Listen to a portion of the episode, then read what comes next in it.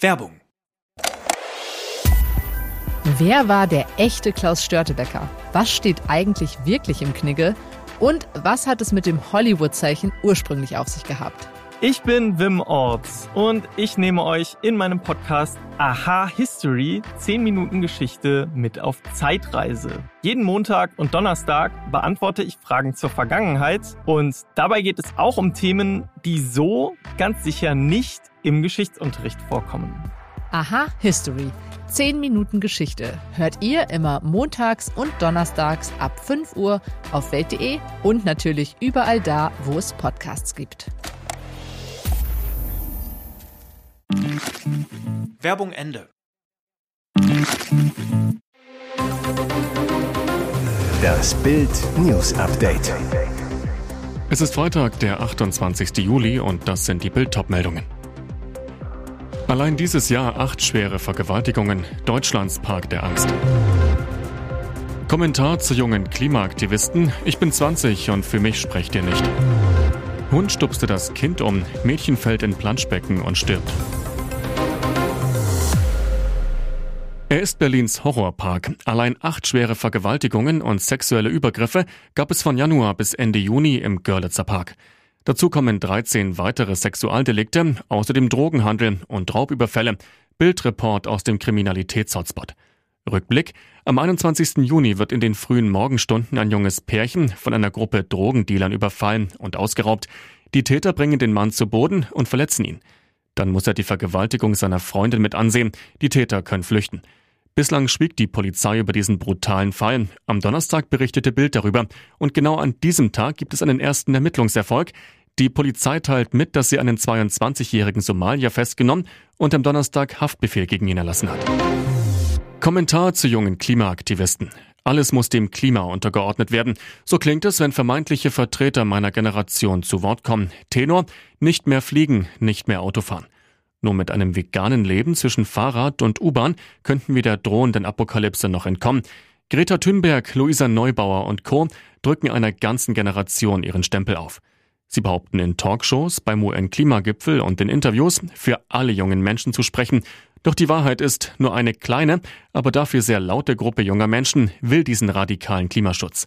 Für mich, 20 Jahre alt, sprechen sie nicht, denn auch meine Altersgenossen und ich lieben die klimaschädlichen Seiten des Lebens.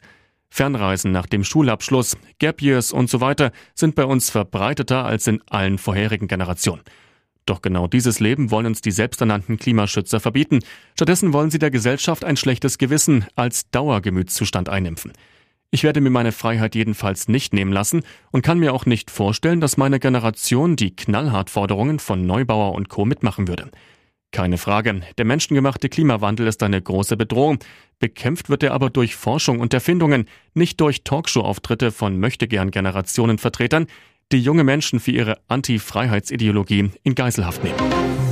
Ein einjähriges Mädchen aus einer Kleinstadt im US-Bundesstaat Louisiana ist auf tragische Weise ums Leben gekommen. Neve Fugate wurde von einem Hund angestupst, fiel in ein Planschbecken und starb. Im Pool war nur wenig Wasser, für das Kleinkind war es dennoch zu viel. Das Wasser im Becken war nur 23 Zentimeter hoch. Der Pool war nicht voll, sagte Polizeisprecher Michael Cunningham. Es ist ein tragischer Fall. Als Neva aus dem Pool gezogen wurde, hatte sie noch Puls. Das Kind starb aber später im Krankenhaus. Die Polizei war am Donnerstag vergangener Woche gegen 20.15 Uhr zum Haus der Familie in Kenner gerufen worden.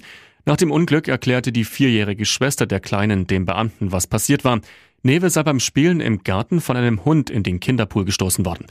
Nach Angaben der Mutter hatte Neves Großvater auf das Mädchen aufpassen sollen. Ihm könnte eine Strafe wegen Fahrlässigkeit drohen, wie der TV-Sender Fox 8 berichtet. Sollte er wegen fahrlässiger Tötung angeklagt werden, könnte er in den USA bis zu fünf Jahre ins Gefängnis gehen. Und jetzt weitere wichtige Meldungen des Tages vom Bild Newsdesk. Ein Leben in Saus und Braus endete in Plastikmüllbeuteln. In Argentinien sind die zerstückelten Überreste eines windigen Kryptomillionärs aufgetaucht. Die Killer hatten die Körperteile von Fernando Perez Algaba in Säcke gepackt und in einem Koffer verstaut. Wie lokale Medien berichten, hatten Kinder am Sonntag an einem Flusslauf in der argentinischen Hauptstadt Buenos Aires gespielt. Dort entdeckten sie das rote Gepäckstück mit grauenhaftem Inhalt. Im Koffer waren ein Arm und beide Beine, Kopf, Rumpf und den zweiten Arm fanden herbeigerufene Polizisten nur wenig später im Wasser. Eine Totenschau ergab, dass auf Peres Algaba dreimal geschossen worden war. Die Leichenteile, so das Ergebnis der gerichtsmedizinischen Untersuchung, seien sauber abgetrennt worden. Das lasse auf die Arbeit von Profis schließen. Anhand von Fingerabdrücken und seinen Tätowierungen konnte der 41-Jährige zweifelsohne identifiziert werden.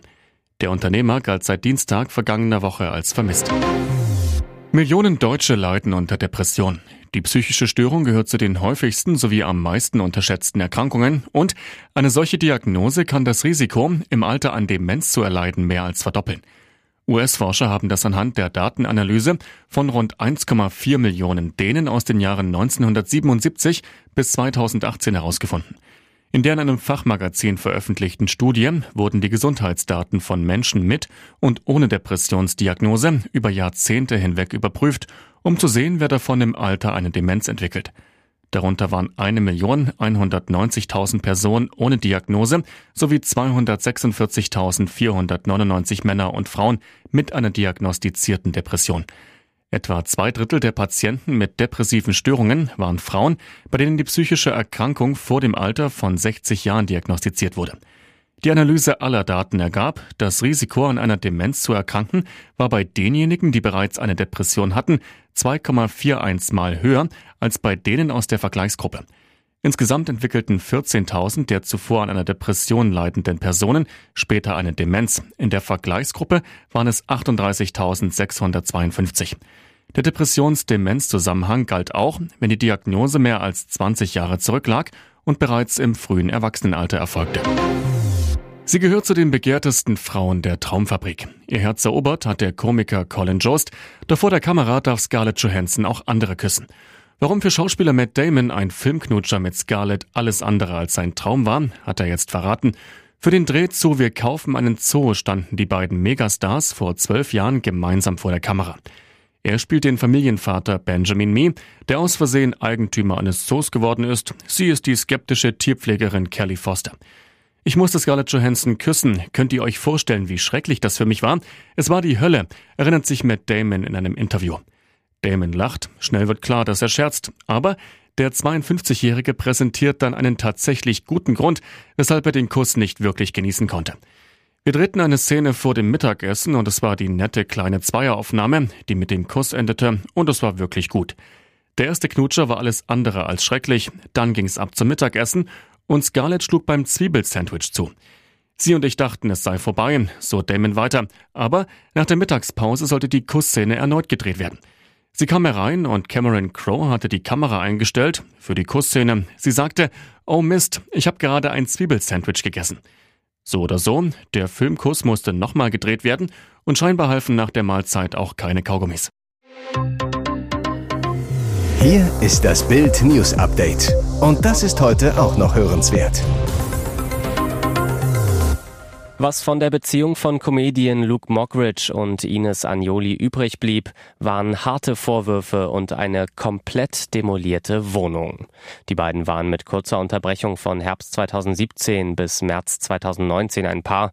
Im Sommer 2019 wurde Mockridge von Agnoli dann wegen versuchter Vergewaltigung angezeigt. Es ging um einen angeblichen Vorfall in der Nacht vom 18. auf den 19. März 2019, den Mockridge aber stets bestritt. Der Münchner Strafverteidiger Dr. Alexander Stevens hat den Fall anhand der Originalermittlungsakten in seinem aktuellen Buch Falsch verdächtigt aufgearbeitet und zitiert dabei aus Originalvernehmungsprotokollen. Brisant, nachdem Ines Agnoli von einer harmlosen Handyflirterei zwischen Mockridge und Lena Meyer-Landrut erfahren hatte, soll sie ihn am Telefon zunächst zur Rede gestellt haben. Im Anschluss wurde Mockridges Wohnung in Köln dermaßen verwüstet, dass sie vorübergehend unbewohnbar war. Der Schaden lag im fünfstelligen Bereich. Wie Mockridge weiter zu Protokoll gab, soll Agnoli nicht nur Dutzende Weingläser, Teller und Becher durch die Wohnung geworfen haben, sondern auch Kunstbilder an der Wand zerstört und Kinderfotos von ihm zerschnitten haben. In Mockridge Aussagen heißt es weiter, sie schnitt mir auf anderen Bildern den Kopf ab, beschmierte sämtliche Preise und Auszeichnungen mit Edding und es fehlten zwei wertvolle Fernsehpreise wie auch die Jeansjacke, welche sie mir zum Geburtstag geschenkt hatte. Sie verschüttete Rotwein und legte ein Feuer in meiner Badewanne, wo ein Gutschein für ein Wellness-Wochenende und ein Familienalbum komplett abbrannten. Die Wohnung war ohne Frage unbewohnbar. Ich stand in diesem Scherbenhaufen. Ines Agnoli gab die Verwüstung der Wohnung später in einem Spiegelartikel sogar zu. Richtig klischeehaft war ich da. Das war kein guter Moment von mir, wird sie zitiert. Das lässt Schalke-Fans schäumen vor Freude. Kultsponsor Feltins kehrt überraschend auf die Brust von Königsblau zurück. Die Brauerei springt für eine Saison als Hauptsponsor ein, soll nach Bildinformationen etwa drei Millionen Euro zahlen. Feltins war schon von 1997 bis 2001 Trikotpartner auf Schalke, ist seit 2005 Namensgeber der Arena. Der Vertrag wurde zuletzt bis 2027 verlängert. Mit dem Feltins Comeback auf der Schalke-Brust endet nun die lange erfolglose Suche nach einem Nachfolger für meinauto.de. Bei den Gesprächen mit dem japanischen Autobauer Nissan gab es offenbar keinen Durchbruch. In der Schalke-Not hilft jetzt Felddienst quasi in letzter Sekunde vom Zweitligastart am Freitag um 20.30 Uhr beim HSV.